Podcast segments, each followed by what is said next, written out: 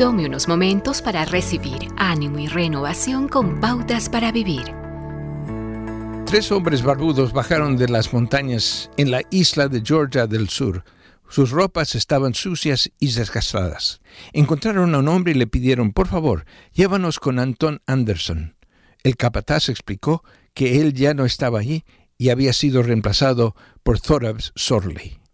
Uno de los hombres dijo suavemente, Yo conozco bien a Sorley. Cuando llegaron a su casa, el propio Sorley abrió la puerta. ¿Quién son ustedes? exclamó.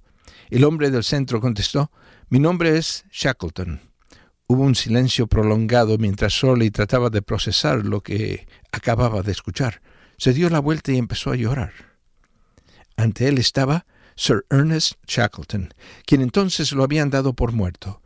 Era mayo de 1915. Catorce meses antes, Shackleton con un grupo de 27 personas salió de Inglaterra planeando cruzar la Antártida desde una base en el mar de Weddell hacia McMurdo Sound cruzando el Polo Sur.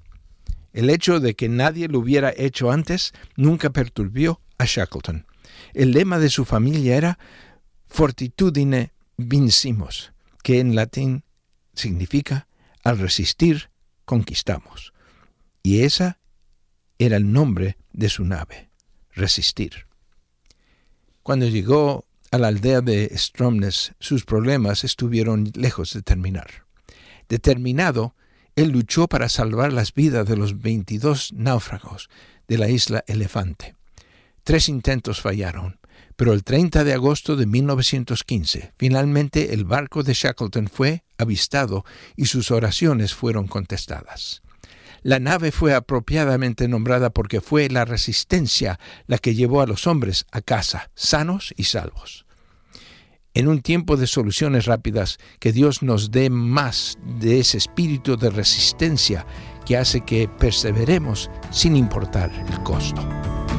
Acaba de escuchar a Eduardo Palacio con Pautas para Vivir, un ministerio de Guidelines International. Permita que esta estación de radio sepa cómo el programa le ha ayudado. Acompáñenos en la próxima emisión de Pautas para Vivir. Gracias por su sintonía.